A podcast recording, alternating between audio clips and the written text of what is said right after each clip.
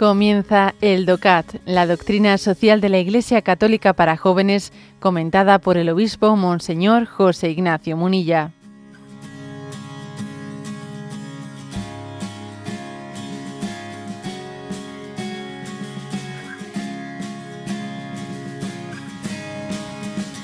Punto 244, 244. ¿eh? ¿Cómo se logra la aceptación general de todos estos valores dentro de la comunidad internacional? Los valores fundamentales reconocidos de manera general y los derechos humanos deben ser la base para las decisiones y para la comunicación de la comunidad internacional. A partir de ello se ha de pactar reglas comunes en las que puedan confiar durante las negociaciones y la actividad, ya que las reglas son necesarias para todo tipo de acuerdos o decisiones conjuntas. En este sentido, en la actualidad el derecho de la fuerza debe ser reemplazado por la fuerza del derecho. ¿eh? Bueno, estamos hablando, eh, lo recuerdo, de que la Iglesia en su doctrina social hace una apuesta pues por la cooperación, o sea, pues porque porque existan organismos, organismos internacionales que sean capaces también, bueno, pues de, tener una, una legislación internacional que garantice pues el poder, ¿no? Eh, tener acceso pues a, a poder ver determinados derechos humanos pues cumplidos en, en, todos ¿no? en todos los sectores de la sociedad no de la sociedad no en todos en todos los pueblos sin que exista pues ese pues esa herida tan grande de las diferencias lacerantes ¿no? entre, entre unos países y otros, entre la zona norte, la zona sur y, y como hablamos del mundo dividido, dividido en secciones. ¿no? Bueno, entonces, ¿qué es lo que, eh, cómo, se llega, ¿no? ¿Cómo se llega a tener esa especie de aceptación general de estos valores? Bueno, en organismos internacionales, pues como son eh, la ONU, otro tipo de organismos la respuesta de este punto 244 está en que, a ver, tiene que ser la fuerza del derecho, no el derecho de la fuerza. Y, yo añadiría, o sea, es decir, no solo el hecho de que los países más poderosos tengan esa, porque claro, en el fondo qué ocurre, pues que quienes pagan, quienes quienes costean, quienes subvencionan esos organismos internacionales, con todos los gastos impresionantes que tienen, al final son los que tienen el poder. El que, el que paga, manda. Claro, eso, eso hace que esos organismos estén viciados de partida. El que paga, manda. Y luego además también digamos que son organismos que en este momento añádese a ese, a ese cáncer que se ha añadido otra cosa, ¿no? Otra metástasis, que es el tema de las ideologías. Esos organismos están siendo utilizados para difusión de ideologías de un nuevo orden mundial que está basado en ideologías determinadas y son lugares de imposición de ideologías que nada tienen que ver con la fuerza del derecho, sino con el derecho de la fuerza.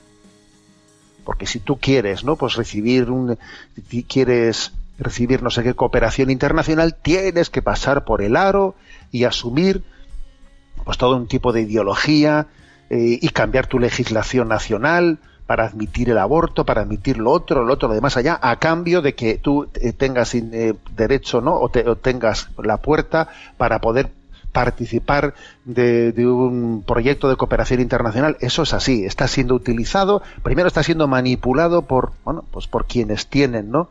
Por quienes desde la aportación, eh, digamos, del sostenimiento de esos organismos, lo manipulan, además tienen también coinciden que estos países tienen los ejércitos más poderosos, hacen que sean los que más contribuyen ¿eh? pues al sostenimiento de, las fuerzas internacionales de la ONU, etcétera, y están plenamente implicados en ese nuevo orden mundial que impone una ideología.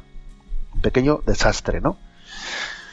Entonces, frente a eso, aquí lo que dice la Iglesia es, a ver, señores, la fuerza del derecho, frente al derecho de la fuerza. Y se nos pone una cita de Santo Tomás de Aquino en su Suma Teológica, que es una joya, lo voy a leer.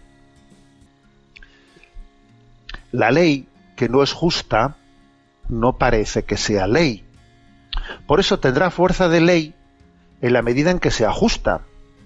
Ahora bien, en los asuntos humanos se dice que una cosa es justa cuando es recta en función de la regla de la razón. Mas la primera regla de la razón es la ley natural. Luego la ley positiva humana en tanto tiene fuerza de ley en cuanto deriva de la ley natural. Y si en algo está en desacuerdo con la ley natural, ya no es ley, sino corrupción de la ley. es un texto impresionante ¿eh? de Santo Tomás de Aquino, su suma teológica. A ver, para que las leyes internacionales sean verdaderamente justas, tienen que comenzar por, por estar de acuerdo con las leyes naturales. Es que si unas ideologías pretenden introducir, ¿no? Pues determinada, eh, determinados nuevos derechos que no son de, que, de derechos no tienen nada, sino que son una pura agenda ideológica que no conjuga con la ley, natural, sino que comienza por ser antinatural, pues estamos corrompiendo absolutamente lo que es la ley, ¿no?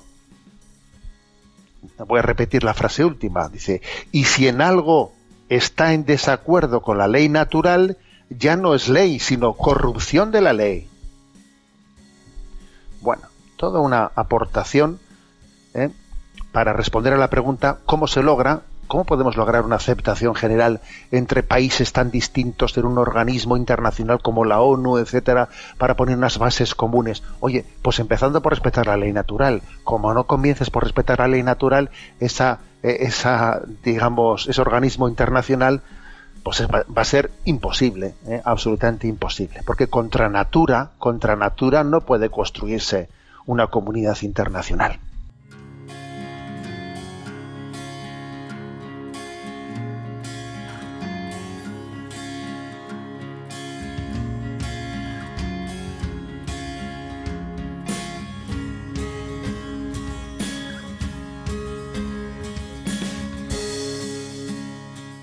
Has escuchado el DOCAT, la doctrina social de la Iglesia Católica para jóvenes, comentada por el obispo Monseñor José Ignacio Munilla.